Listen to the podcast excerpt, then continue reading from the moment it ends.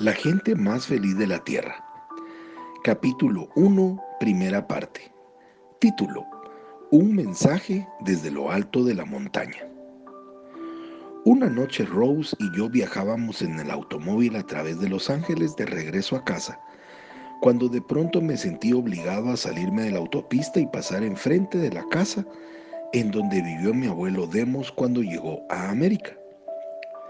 Después de 42 años de matrimonio, Rose ya estaba acostumbrada a estos inesperados impulsos míos, de modo que aunque fuese la una de la madrugada, no dijo una sola palabra cuando yo di la vuelta hacia el lugar que antes se llamaba Los Ángeles Flats. La casa de estuco de forma cuadrada había desaparecido del número 919 de la calle Boston. Permanecimos sentados en el automóvil durante unos momentos y contemplábamos los nuevos edificios federales que han reemplazado las viejas casas del antiguo vecindario.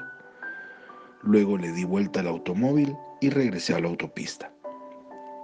Pero conmigo, en la cálida noche de California, viajaban recuerdos de mi abuelo. Sabía por qué había necesitado dar aquel rodeo esa noche. Era debido a una profecía que habíamos escuchado Rose y yo a primera hora de la noche. Regresábamos de una reunión de hombres de negocios del Evangelio completo en Beverly Hills, en donde alguien había hecho una predicción. Proclamaba que estaba transmitiendo las propias palabras de Dios y que una gran persecución contra los cristianos tendría lugar muy pronto en muchas partes del mundo, inclusive en Estados Unidos de América. ¿Qué tendría que ver con nosotros tal afirmación?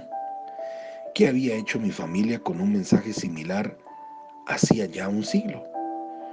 Porque hubo entonces también una profecía y todo lo que sucedió desde entonces en la vida de mi abuelo, en la vida de mi padre y en la mía propia fue resultado de haberla tomado en serio. Eran las dos de la mañana cuando tomábamos la entrada de nuestra casa en Downey una noche de luna llena demasiado bella para desperdiciarla durmiendo.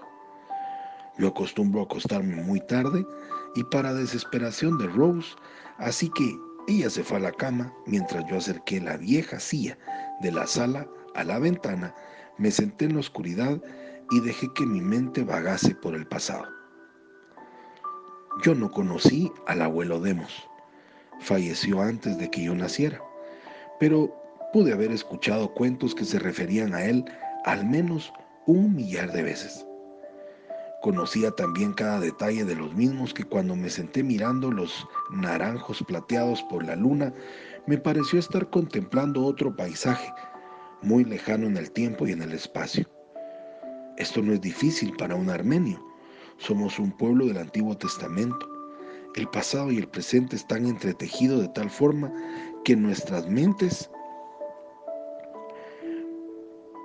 asimilan lo de hace 100 años, mil o dos mil y es tan real para nosotros como el día de hoy.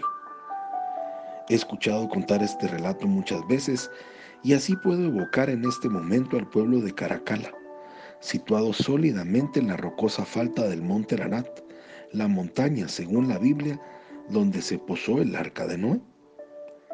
Al cerrar los ojos veo las casas de piedra, el granero, el cobertizo y la casa de la granja de una sola habitación en donde vivió mi abuelo Demos. En la casa de mi abuelo habían nacido cinco hijas, ningún varón, y eso era una deshonra entre los armenios, como lo era entre los antiguos israelitas.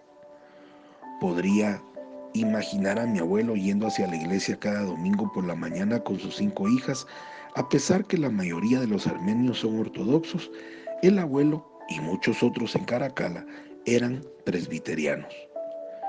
Podrían verlo marchar aquel domingo a través de la aldea hacia la casa que, con su cabeza erguida ante su silencioso reproche, en vista de su gran problema, siempre me había sorprendido que mi abuelo no hubiese aceptado inmediatamente el extraño mensaje que corría por lo alto de las montañas desde hacía 50 años.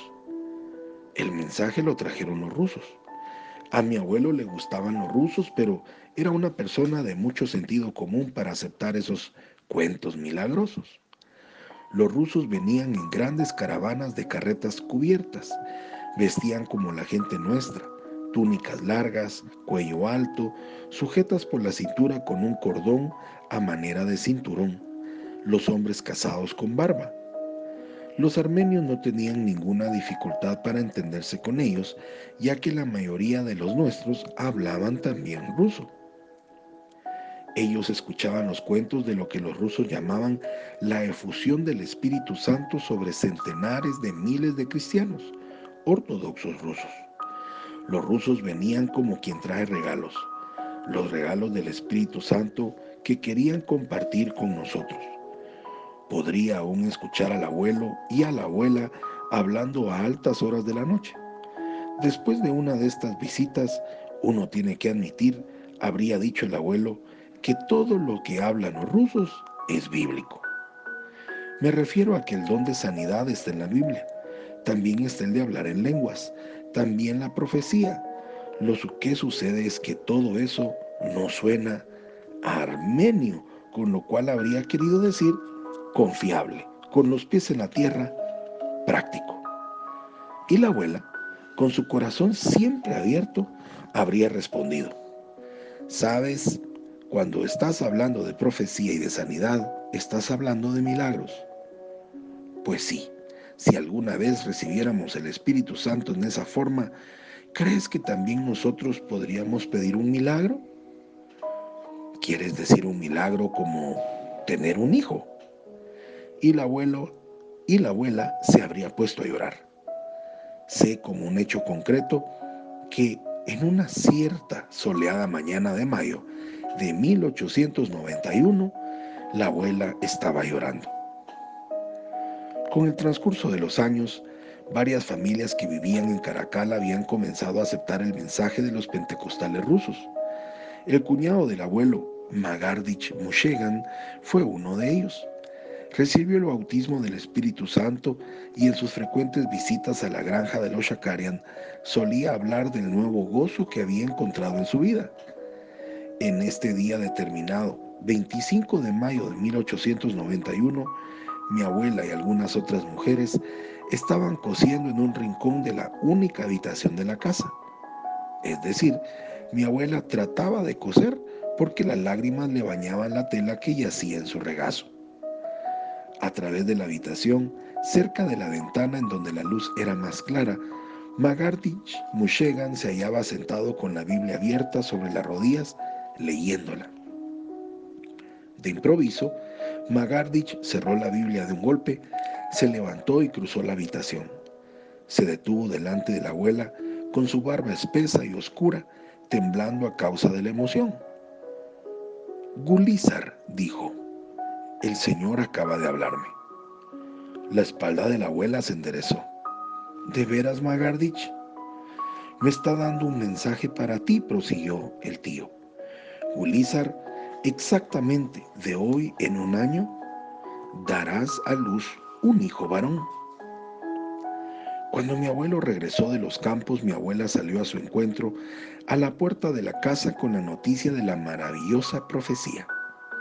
Complacido y deseando creer, a pesar de su escepticismo, el abuelo no dijo palabra.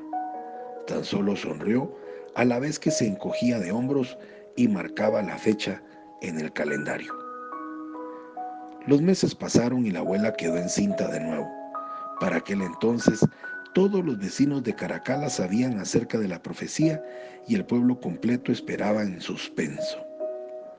Luego, el 25 de mayo de 1892, exactamente un año después de que se recibiese la profecía, mi abuela dio a luz un varón. Esta fue la primera vez que mi familia se había encontrado con el Espíritu Santo en su camino en forma tan personal. Todos los vecinos de Caracala estuvieron de acuerdo en que el nombre escogido de Isaac estaba perfecto, porque era, como en el caso de Abraham, un hijo ansiosamente esperado, el hijo de la promesa. Comentario personal. Desde el inicio del libro nos podemos dar cuenta que habrán dos personas llamadas Demos Shakarian. El primero, Demos Shakarian, abuelo, quien a través de esta profecía que recibe su esposa, llega a ser el padre de Isaac Shakarian.